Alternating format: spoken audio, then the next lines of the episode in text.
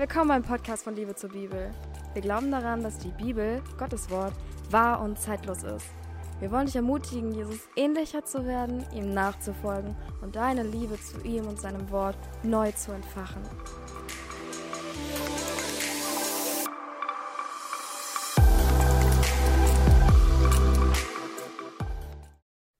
Hi, ich freue mich, dass du eingeschaltet hast. In der heutigen Podcast-Folge geht es um ein unfassbar wichtiges, wunderbares, äh, segensreiches, äh, großes Thema. Und ich bin so dankbar, dass Gott mir so gnädig ist, dass ich heute darüber sprechen darf. Allein die Vorbereitung war ein reines Gnadengeschenk. Ich war so durchflutet, durchflutet vom Heiligen Geist, dass ich noch nicht einmal mich abends zum Schlafen legen konnte. So ergriffen war ich von der Präsenz Gottes während den Vorbereitungen und ich bete, dass auch dir genau das heute passiert, während du diesen Podcast hörst, dass du, dass du ihm begegnest und dass du genauso geflasht bist von diesem wunderbaren Gott, von diesem großen Gott, der bereitet, was kein Auge gesehen und kein Ohr gehört hat und kein Mensch ins Herz gekommen ist, was er bereitet für die, die ihn lieben. 1. Korinther 2,9. Was bereitet da Gott für uns? In seiner unermesslich großen Gnade und Liebe zu uns. Für jene, die an Jesus glauben und die von neuem geboren sind durch Jesus. Er ist die Tür, durch die wir dort hineingehen. Jesus selbst sagt, dass wir uns nicht erschrecken brauchen, dass wir nur an Gott glauben und an ihn glauben sollen, an das, was er als Lamm am Kreuz für uns getan hat. Denn im Haus seines Vaters sind viele Wohnungen, sagt er. Und wenn nicht, so hätte er es uns ja auch gesagt. Er geht hin, sagt er. Er geht hin, um uns eine Stätte zu bereiten und er kommt wieder. Er kommt wieder, um uns zu sich zu holen. Johannes 14, 1 bis 3. Jesus kommt wieder. Das hören wir so oft. Und so oft hören wir von der Ewigkeit. Aber was bedeutet das? Was bedeutet die Ewigkeit für uns als Kinder Gottes? Was erwartet uns in der Ewigkeit? Wo ist Jesus vorausgegangen? Was, von was für Wohnungen spricht er? Das, waren, das sind, finde ich, so wichtige Fragen. Und Gott gibt uns da schon einen Einblick in das, was kommt. Es kommt die Stadt Gottes. Und als Kind Gottes durch Jesus gerettet, sind wir Bürger dieser Stadt. Die Bibel spricht auch vom neuen Jerusalem. Wir sind Bürger von dieser Stadt Gottes, wo Gott auf dem Thron sitzt, wo Gott, unsere sozusagen in der heutigen Welt Regierung ist. Gott sitzt auf dem Thron und das Lamm Gottes neben ihm. In, diesem, in dieser Stadt Gottes die kommt, wenn Jesus wiederkommt, da haben wir einen Platz, wenn wir zu ihm gehören. Durch ihn, durch Jesus. Und ich habe mich auch so oft gefragt, was passiert eigentlich mit mir, wenn die Zeit hier in dieser Welt, die in den Wehen liegt, wenn meine Zeit hier abgelaufen ist noch bevor Jesus wiederkommt. Und es gibt die unterschiedlichsten, unterschiedlichsten Theorien und theologischen Theorien. Und ähm, die eine ist, die auch in meiner damaligen Gemeinde vertreten ist, dass wir entschlafen, dass wir äh, wie so ein bisschen wie wenn du in so eine Narkose gehst, dass du einschläfst und wenn du wieder aufwachst, dann ist Jesus da. Das heißt, du hast sozusagen ähm, eine Ruhephase zwischen, zwischen dem Leben hier und, und Gott und der, der Wiederkunft Jesu, wo dann sozusagen die Schwarzen von den weißen Schafen getrennt werden, wo, wo, wo die Spreu vom Weizen, wo, wo, wo wir genau dann, dann von ihm empfangen werden in, in seinem, in der Stadt Gottes. Und die andere Theorie ist, die ich auch so wunderschön finde, ist, dass die, die heute sterben, in, in eine Art Paradies kommen, in einen sozusagen in einen Zwischenstopp, wo Jesus auch ist. Und da berufen sich viele auf diesen Moment am Kreuz, wie es in Lukas 23, 43 beschrieben ist, wo Jesus doch zu diesem Räuber, der auch am Kreuz neben ihm hängt, rüber guckt und wo der andere Räuber sagt, oh Herr, bitte denk an mich wenn du deinen Thron einnimmst, Paradies. Und da sagt, da sagt der Räuber, äh, da sagt Jesus zu ihm und verheißt ihm, dass er durch diesen Glauben, dass, dass, dass Jesus auf dem Thron sitzen wird, dass, dass er schon morgen gemeinsam mit, mit, mit ihm im Paradies sein wird. Der Räuber, wenn er sozusagen von dieser Welt geht, dass er dann mit ihm im Paradies sein wird. Und darauf beziehen sich andere theologische Theorien, dass wir, das heißt, dass unser Körper entschläft, sozusagen in dieser Welt, unser, dieser körperliche Teil, der ja hier noch zu dieser Welt gehört. Ähm, aber dass unsere Seele lebt, dass unsere Seele so einen Zwischenstopp bei Jesus macht. Und es gibt sogar Bibelstellen, äh, 2. Korinther 12,4 oder auch die Geschichte von Lazarus und diesem äh, reichen Mann in Lukas 16,23 ähm, könnt ihr gerne nochmal nachlesen. Die beziehen sich, also die unterstreichen nochmal diese These, dass es diesen Zwischentopf gibt und dass in diesem Paradies auch Jesus ist und dass wir dort warten auf seine Wiederkunft und da, um dann sozusagen in den Körpern, die in dieser Welt sozusagen entschlafen sind und nochmal neu aufstehen, dass unsere Seele diesen Zwischenstopp macht. Und da dürfen wir, und so steht es in einigen Stellen der Bibel, die, auf die ich euch gerade hingewiesen habe, auch nochmal sowas wie, dass wir zu Jesu Füßen in der Zeit sitzen und ihm lauschen, aber das halt in seelischer Gestalt, gar nicht in, ähm, in dieser körperlichen Gestalt. Und dass wir da Zeit mit ihm verbringen dürfen. Und wisst ihr, ich will mich gar nicht, ich weiß nicht, das sind so wieder schon wieder so Themen und Theorien, da kann, das können wir jetzt gar nicht so prüfen, also außer anhand der Bibel und sowohl für die eine als auch für die andere Stelle gibt es, gibt es Stellen, die das eine ähm, ja, widerlegen, aber das andere halt auch unterstreichen. Und deswegen ist es doch einfach wunderbar, wunderbar, dass Jesus wiederkommt. Und wenn unsere Seele währenddessen im Paradies ist, dann ist es doch auch wunderbar als Kinder Gottes. Und wenn unsere Seele stattdessen entschlafen ist, dann ist das doch auch gut. Hauptsache, Jesus kommt wieder und nimmt uns mit. Und es gibt in, diesem, in dieser Paradiestheorie, finde ich auch noch so spannend, äh, diesen Ort der Qualen, also dass sozusagen die wir als diejenigen, die zu Jesus gehören, als Kinder Gottes in, diesem, in dieser Paradies-Zwischenstopp sind mit unserer Seele und diejenigen, die nicht errettet sind, in diesem sozusagen, sagt die Bibel, Hades, in diesem Ort der Qualen sitzen, ähm, wo sie noch Schmerz haben, wo sie noch Leid erleiden und sie dort sozusagen diesen Zwischenstopp haben, bis Jesus wiederkommt und das, und das Gericht Gottes sozusagen mit ihm kommt auch. Und Genau, das ist, äh, das fand ich, für mich war das irgendwie nochmal schön, das einfach zu wissen. Ich meine, so wie es ja auch in der Bibel, so wie Gott uns das ja auch sagt, ähm, Tod, wo ist dein Stachel? Zu denen, die zu Jesus gehören, die sind gestorben mit Jesus am Kreuz und sind losgekauft worden und sie sind mit ihm am Kreuz gestorben. Wir sind, falls du Jesus nachfolgst und du Jesus von ganzem Herzen liebst und an ihn glaubst und von neuem geboren bist, dann gibt es für uns keinen Tod mehr, sondern es gibt nach diesem Sein hier einen Zwischenstopp oder einen Schlafen und dann kommt Jesus wieder. Und wir brauchen uns nicht fürchten. Ähm, Jesus sagt noch, euer Herz erschrecke nicht. Wir brauchen nicht Angst zu haben. Jesus selbst hat gebetet ähm, in, im in einem seiner letzten Gebete, bevor er für uns ans Kreuz ging im Garten Gethsemane, hat er gesagt, Vater, im, Johannes 17, Vater, 17, 18, das sind so die Gebete, äh, Vater, ich will, dass wo ich bin, auch die bei mir sein, die du mir gegeben hast, damit sie meine Herrlichkeit sehen, die du mir gegeben hast, denn du hast mich geliebt vor Grundlegung der Welt. Unser Jesus will uns bei sich haben. Er will, dass wir da sind, dass wir bei ihm sind.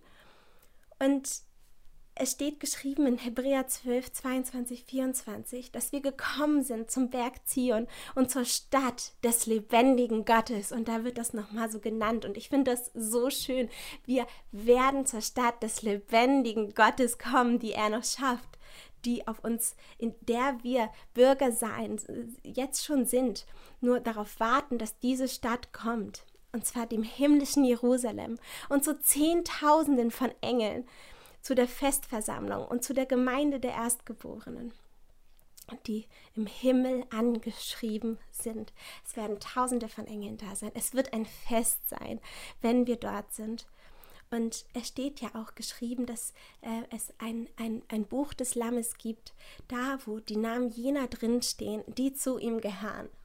Und Falls du an Jesus glaubst, von ganzem Herzen, mit ganzer Seele, mit aller Kraft Gott liebst, von neuem wiedergeboren bist, dann steht auch dein Name da drin. Und ich finde, in dieser, in, in unserer heutigen Zeit, in dieser Welt, das ist so eine großartige und für uns Christen wichtige Perspektive.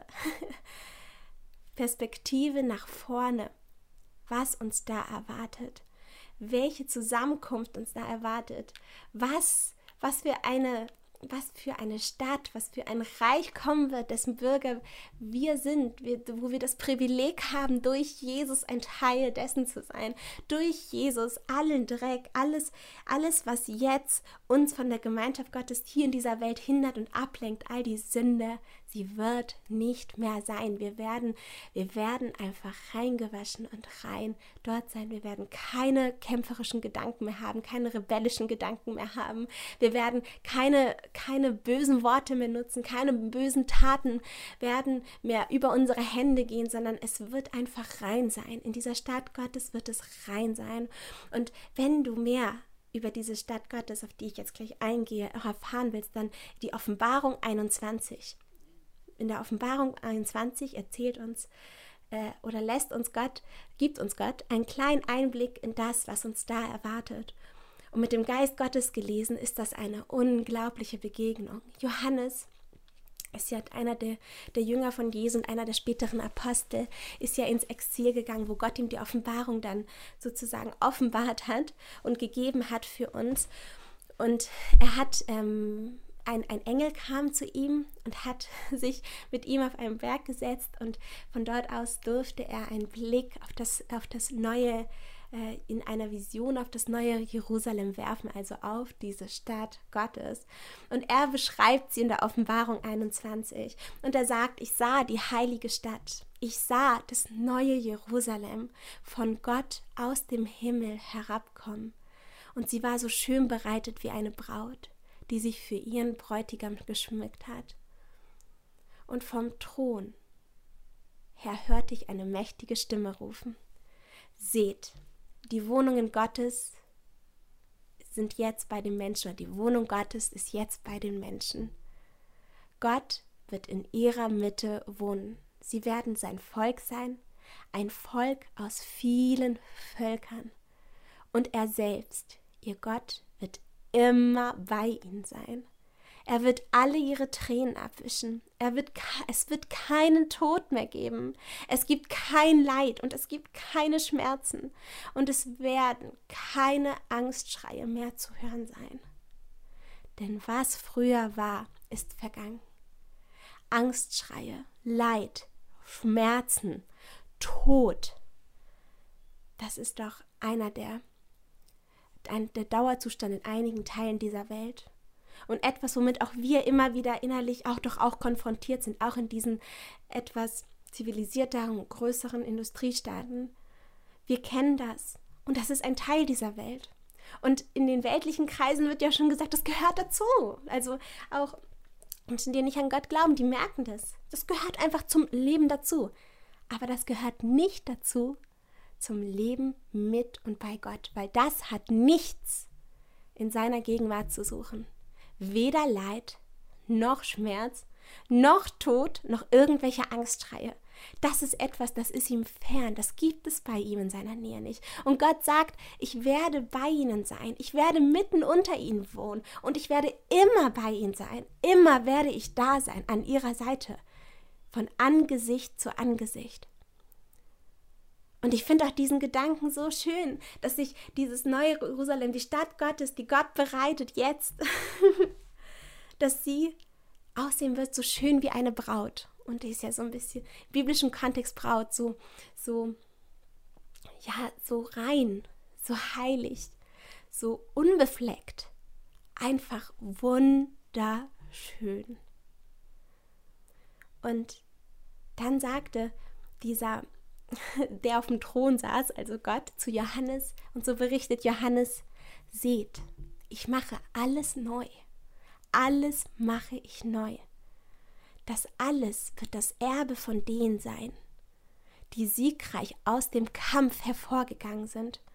Und ich werde ihr Gott sein, und sie werden meine Söhne, meine Kinder sein. Siegreich aus dem Kampf, ob sichtbar oder in der geistlichen Welt in uns nicht so sichtbar. Kämpfe sind ein Teil dieser Welt. in der wir jetzt leben. Schmerz, Leid, Angst, Kampf.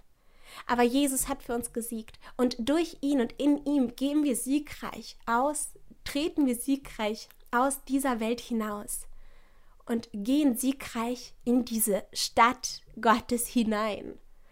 Und es ist so schön, dass Gott auch so detailliert dann wird. Er sagt uns sogar, er gibt uns sogar so einen richtigen Geschmack darauf, wie diese Stadt Gottes, in der wir leben werden, aussieht. Er sagt weiter in Offenbarung 21, kannst du alles nachlesen. Es ist so eine bewegende und wunderbare äh, Bibelstelle, weil Gott uns durch, äh, durch Johannes und der Engel sitzt ja auch bei ihm, so viel schon zeigt. Er sagt, sie ist eine heilige Stadt, die von Gott aus dem Himmel herabkommt und sie ist erfüllt von Gottes Herrlichkeit. Es ist sogar die Rede davon, dass es da keine Sonne und keinen Mond gibt, denn es ist nichts nötig an Licht. Gottes Herrlichkeit, dadurch, dass Gott die ganze Zeit dort präsent ist, erhält er die ganze Stadt. Das Licht, das ihr leuchtet, und das Licht, so wie Johannes es ja auch am Anfang seines Evangeliums sagt, das Licht ist auch das Lamm in dieser Stadt, unser Jesus. Es gibt keine Nacht in dieser Stadt. Das heißt, wir werden bei Gott in der Stadt, in einer Stadt leben, die allein erleuchtet ist durch die Gegenwart Gottes. Es gibt weder Nacht, es gibt nur Helle und Tag. Und die und sie ist voll von den größten Schätzen und Kostbarkeiten, sagt Gott. Und er wird sogar noch, noch genauer. Er sagt, diese Stadt, sie ist, sie ist wie ein, also ein Quadrat. Und jede Seite dieses Quadrats, also sie ist quadratisch gebaut. Und in jede Seite dieses Quadrats ist umgerechnet, so steht es zumindest in der Schlachter, äh, in der neuen Genfer Übersetzung so, 2200 äh, Kilometer lang. Und jede Seite von, diesem, äh, von, diesem, von dieser quadratischen Stadt.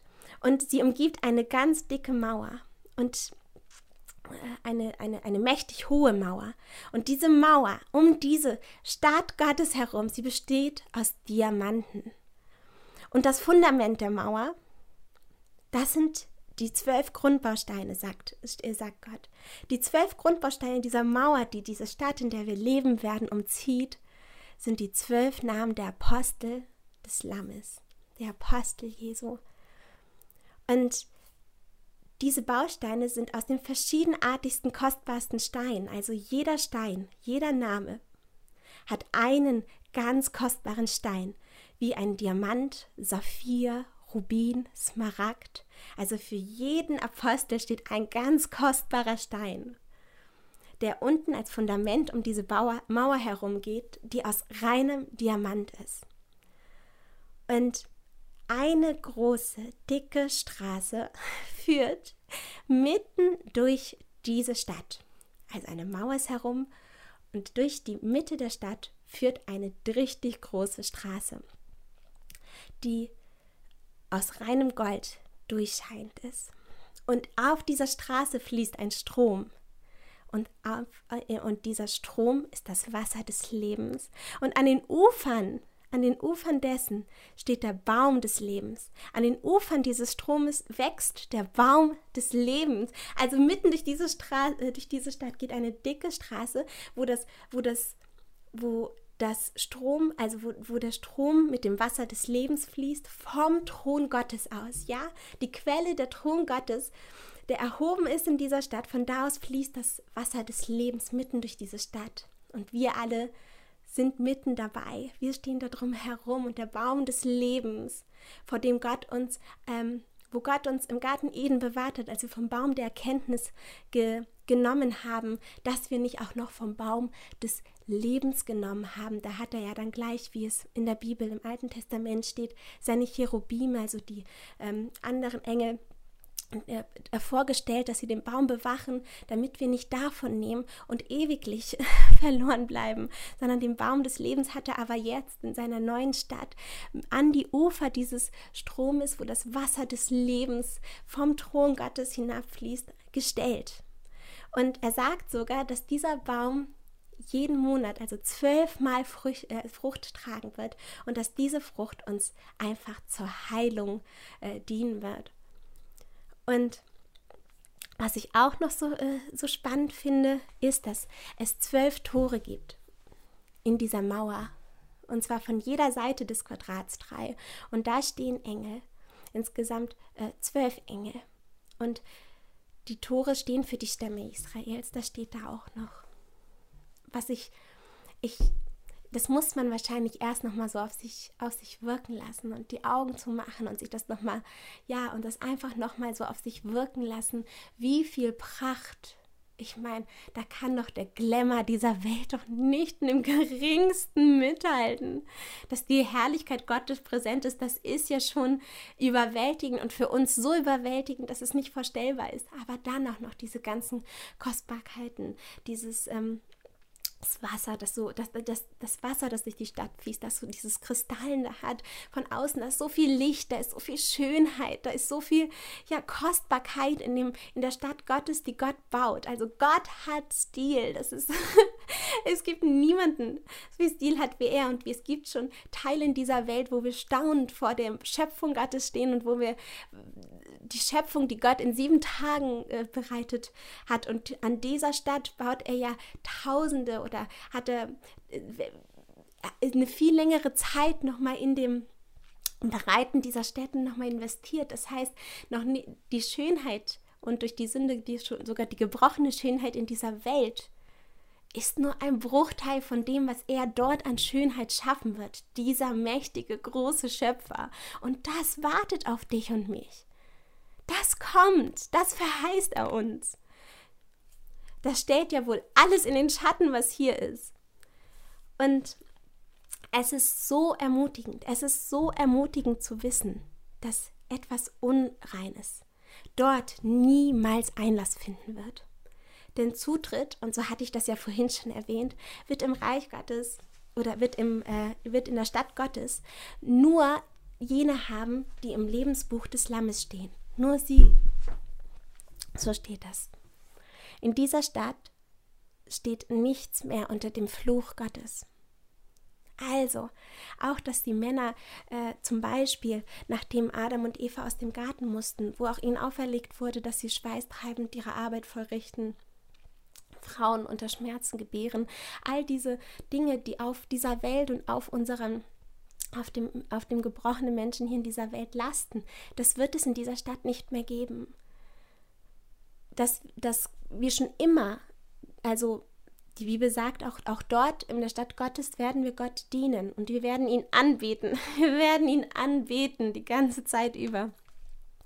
Und das ist so wunderbar und das war auch mir noch mal ganz neu, dass Arbeit und das Dienen, also dass das eigentlich wie in dieser Welt, was oft schweißtreibend, herausfordernd ist, anstrengend, in, in der Stadt Gottes bei Gott nicht so sein wird im neuen Jerusalem. Und das war auch im Paradies nicht so, wo Adam, ja, wo Eva, wo Eva ähm, Äpfel und so gesammelt, also nicht Äpfel, wo, wo Eva ähm, äh, genau Nahrung gesammelt hat und Adam den Tieren zum Beispiel ihre Namen gegeben hat. Also es wird auch Aufgaben geben, die zu erledigen sind im Himmel für uns und wir werden dort auf unterschiedlichste Weise dienen. Aber es gibt einen Unterschied dort zur hier in der Welt mit ein bisschen negativ belastetem Wort Arbeit, als wie das, was hier in der Welt ist, schweißtreibend und anstrengend. Es wird uns Freude machen. Es wird uns Freude machen, im, in der Stadt Gottes zu dienen. Freude an dem, ob wir etwas pflücken, ob wir etwas ernten, ob wir etwas sammeln. Äh, ganz gleich, was dort geschieht. Es wird uns Freude machen und es wird eine Leichtigkeit sein. Es wird eine Leichtigkeit sein. Und nicht nur das, es wird in einer Atmosphäre in der Gegenwart Gottes geschehen, wo es friedvoll ist, wo es liebevoll ist, wo es beständig ist, wo es sicher ist, wo es einfach sicher ist. Und wo unser Herz mit allem, was es benötigt, bis über alle Maße hinaus überflutet ist. Das heißt, es wird eine so große Zufriedenheit in uns und Stabilität sein, weil unser Herz passend für ihn gemacht ist. Und in seiner Gegenwart finden wir alles, was wir brauchen. Und so wird es auch in dieser Stadt sein. So wird es auch in dieser Stadt sein. Und wir werden sein Angesicht sehen, sagt die Bibel. Wir werden ähm, sogar seinen Namen auf unserer Stirn tragen.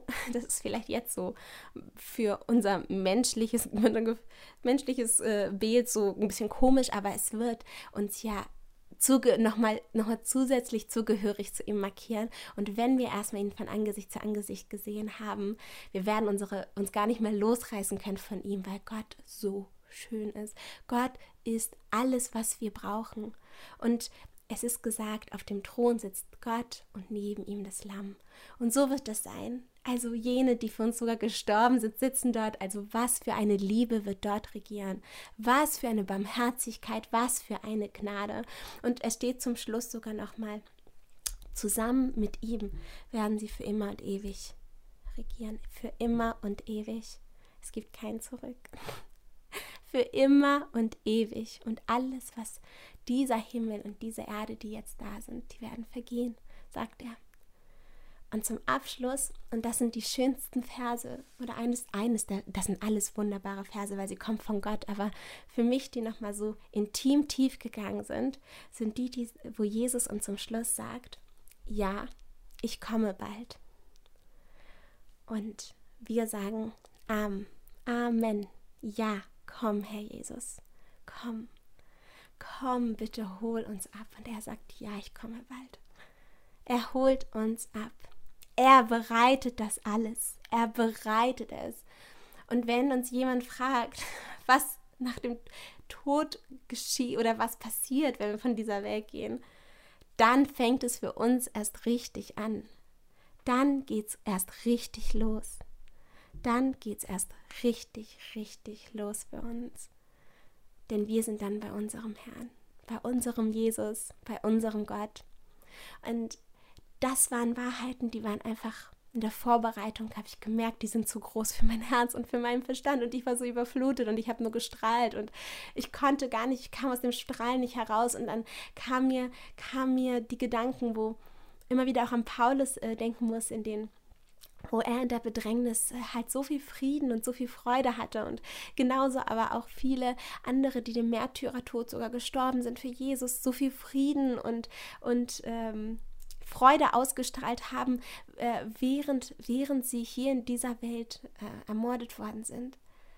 Und in diesem Moment, wo ich, wo ich, wo ich, diesen, wo, wo, wo ich diese Begegnung mit Gott hatte und in diese tiefe Freude darüber kam, was, was noch kommt, da hatte ich einen Bruchteil der Sekunde das Gefühl, ich verstehe das weil du bist so durchflutet vom Heiligen Geist. Und ich hoffe so sehr, dass du das nach diesem Podcast auch bist, wenn du nochmal sagen lässt, was da Gott bereitet und was da auf dich wartet.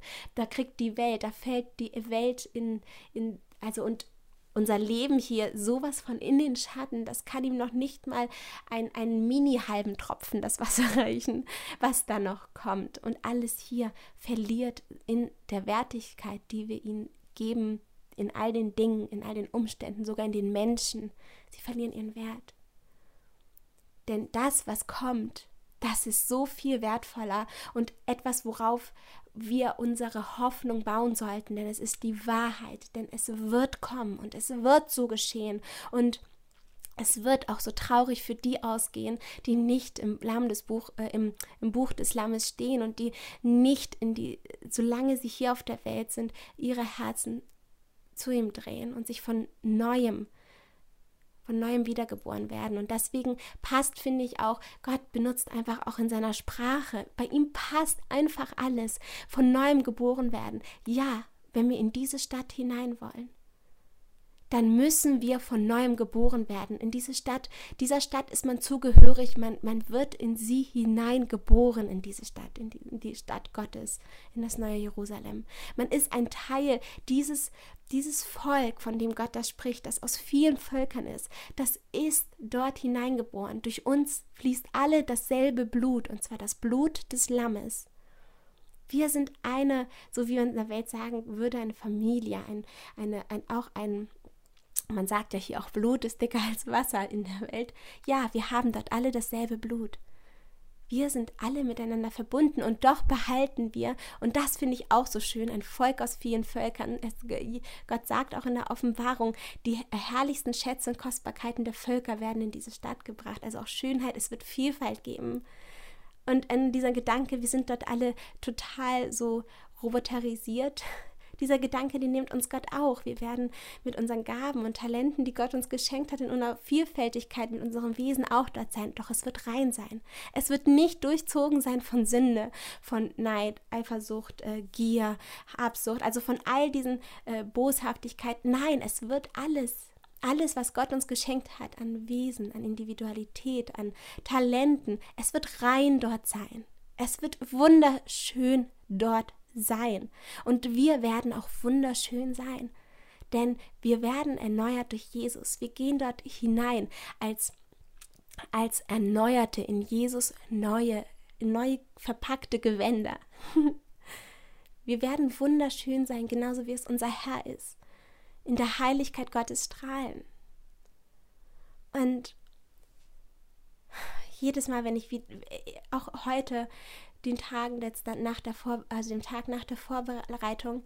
Ich versuche es mir in den kleinsten Momenten des Tages immer wieder vor Augen zu halten. Wo gehöre ich hin? Die Ewigkeit ist mein Zuhause.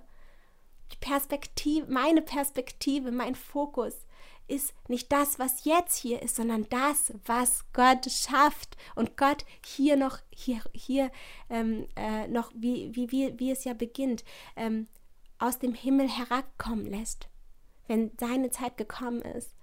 Diese Stadt ist mein Zuhause. Jesus, du bist mein Zuhause. Und das ist so wichtig, dass wir uns das täglich immer wieder vor Augen halten. Denn diese Wahrheit, diese Wahrheit lässt uns kleiner werden und ihn größer werden in uns. Sie lässt uns uns wieder richtig ausrichten. Und zwar in die Richtung, in die Richtung, wo, in die wir oder das, was uns verheißen wird durch Jesus, das, wofür Jesus gestorben ist. Und immer wieder, wenn ich auch daran zurückdenke, wie Jesus ja hier war und er wusste, er er hat es ja für uns getan, auch im Garten Gethsemane, wo er für uns gebetet hat.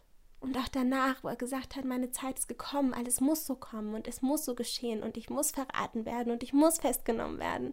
Er hat es, er hat zu jeder Zeit ja auch gewusst, was kommt und dass er uns den Einlass bereitet, dass er uns den Weg dorthin bereitet, dass er uns die Wahrheit dorthin bereitet, in diese Stadt, dass er uns das ewige Leben für dorthin bereitet. Er hat sich von der Dunkelheit und von der Schlechtigkeit und der Sünde dieser Welt einfach nicht beeinflussen lassen auf dem Weg dorthin. Er hat sich immer wieder auf, auf Gott berufen, hat immer wieder dorthin geblickt. Er wusste, dass er uns nur so mitnehmen kann. Wir brauchen ihn, wir brauchen sein Blut, wir brauchen sein Gewand, wir brauchen ihn. Denn so wie wir sind, so können wir da nicht hineinkommen. Wir können in diesem Licht der Herrlichkeit Gottes, so wie wir sind, nicht bestehen. Wir brauchen seine Heiligkeit. Etwas, was dem gerecht wird. Und das ist die Heiligkeit Gott. Also die, unser Jesus, das heilige Lamm Gottes, das für uns gestorben ist. Wie groß ist diese Wahrheit?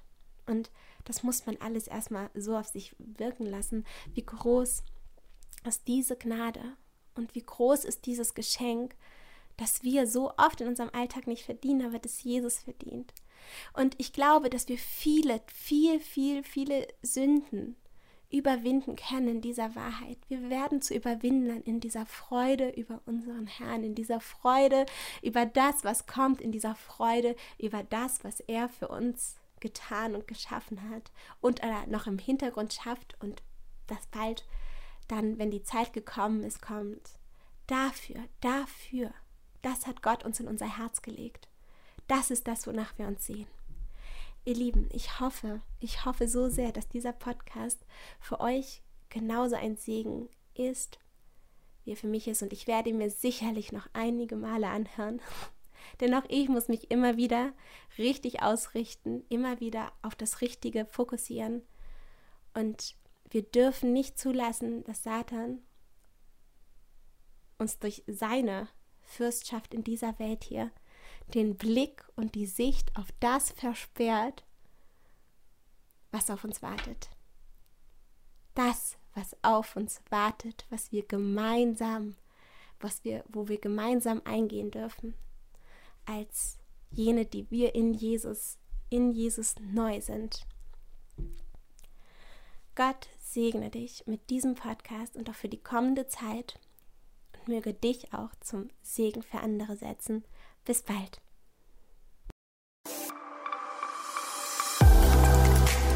Danke fürs Zuhören. Wenn dir der Podcast gefallen hat, folg uns gerne auf Instagram und YouTube. Ciao.